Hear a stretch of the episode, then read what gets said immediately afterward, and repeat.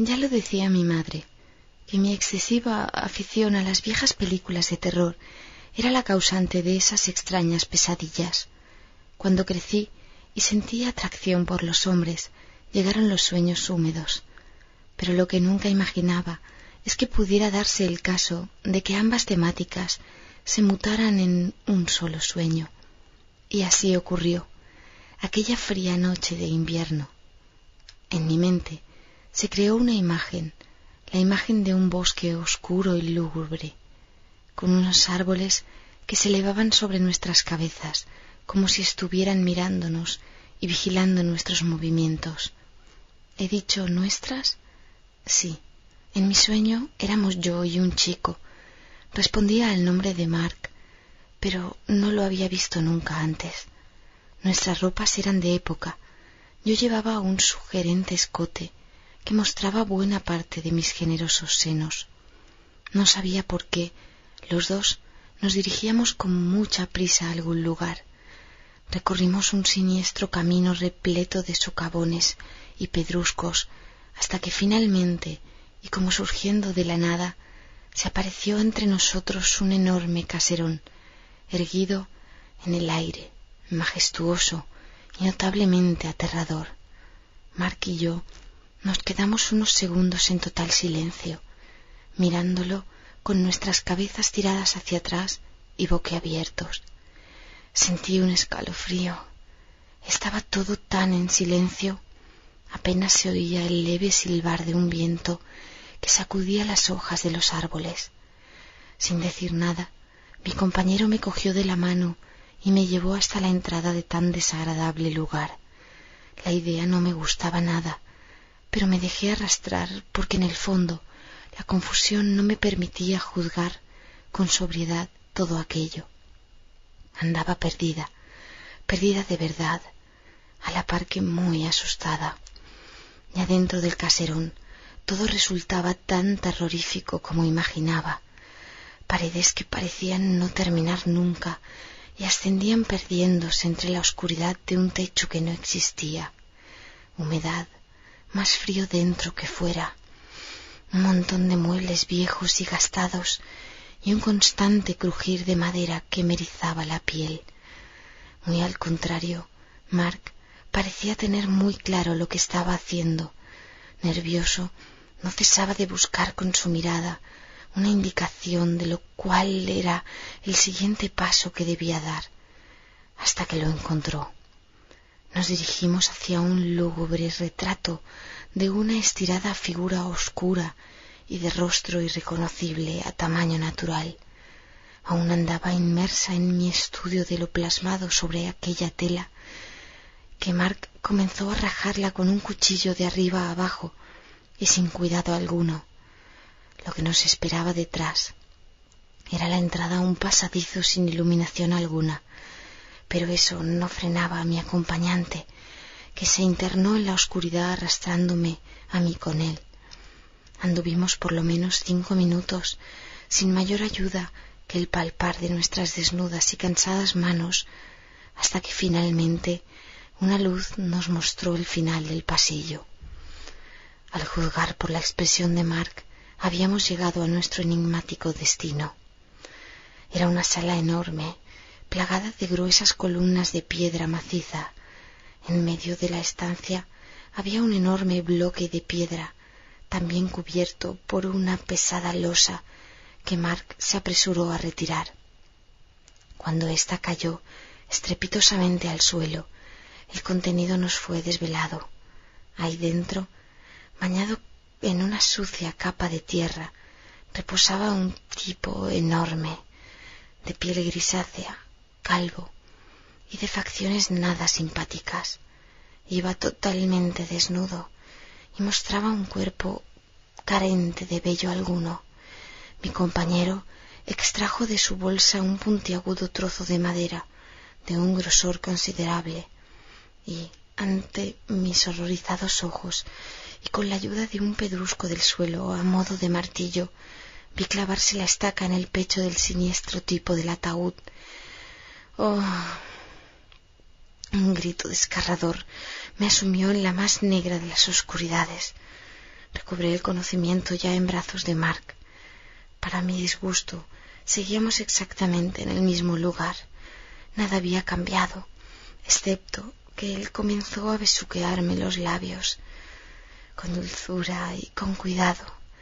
Notéme que me excitaba, a pesar de aquel ambiente inadecuado por completo, o a causa de él, sentí unos irrefrenables deseos de dejarme poseer por mi compañero, así que con mis doloridas manos agarré mi larga falda que remangué hasta la cintura.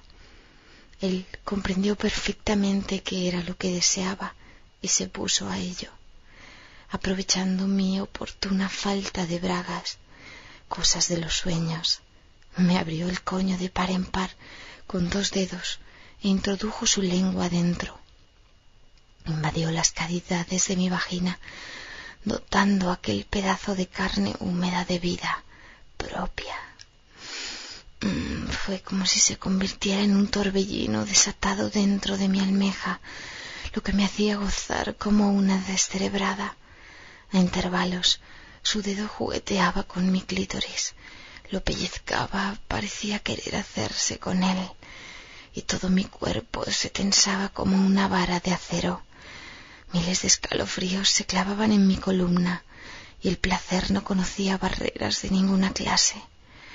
Me agarré a su cabeza y hundí su rostro más en mi entrepierna. Aquella lengua mágica me penetró casi como lo haría una jugosa polla, y yo me sentía fallecer de éxtasis. Grité y grité, la estancia retumbó. El eco de mis gemidos nos rodeó por completo, y todo ello al tiempo que me retorcía acariciando mis endurecidos pezones por encima de mi largo y transparente vestido. De pronto, una enorme sombra se proyectó sobre nosotros. A punto estaba de correrme, cuando mirando entre la oscuridad vi acercarse el enorme ser hacia nosotros. Iba directo a por Mark y no se contuvo de agarrarlo por el pelo y tirarlo para atrás, vaciando así mi coño. Entre la penumbra solo pude escuchar un chasquido y el grito de mi amante. Luego el silencio total y la enorme figura reemprendió su marcha hacia mí. Estaba aterrorizada. Quería irme de allí, pero sin embargo algo me paralizaba y a la vez mi líbido seguía torturándome. Mark me había dejado encendida como una llama y deseaba ser follada por entero. La enorme silueta me agarró por los brazos y una enorme lengua viscosa, acabada en punta, salió de su inmensa boca.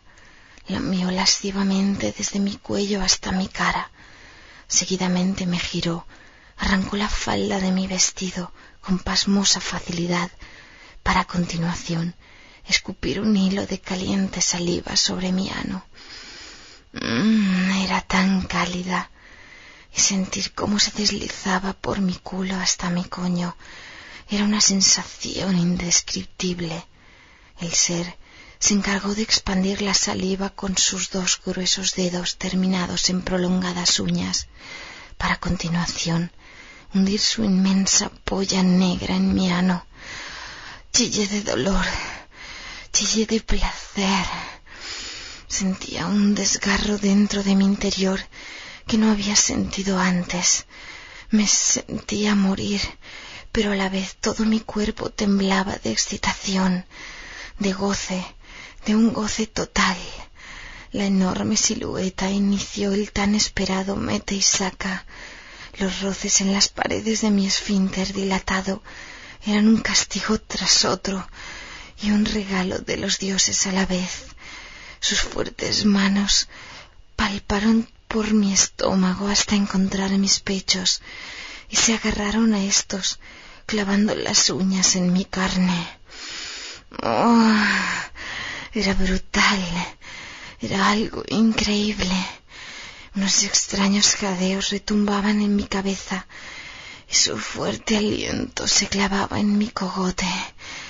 Un desagradable hedor me parecía sumirme en un sueño sin fin.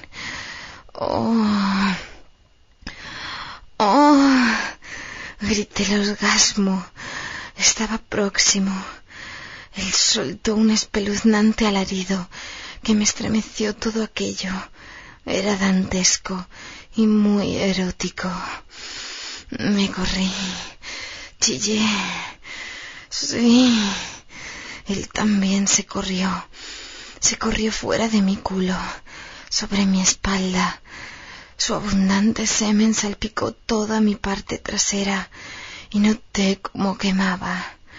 Aquello multiplicó mi gozar, incrementó sensaciones que fueron infinitas, y entonces el ser clavó sus dientes en mi cuello.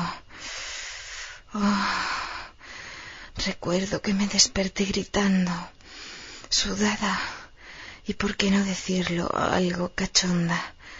Luego, tras pensar en todo aquello, vinieron las risas. Pero confieso que fue un sueño extremadamente real, tanto que cada vez que voy a dormir temo volver a ver aquella enorme figura negra de potencia sexual ilimitada.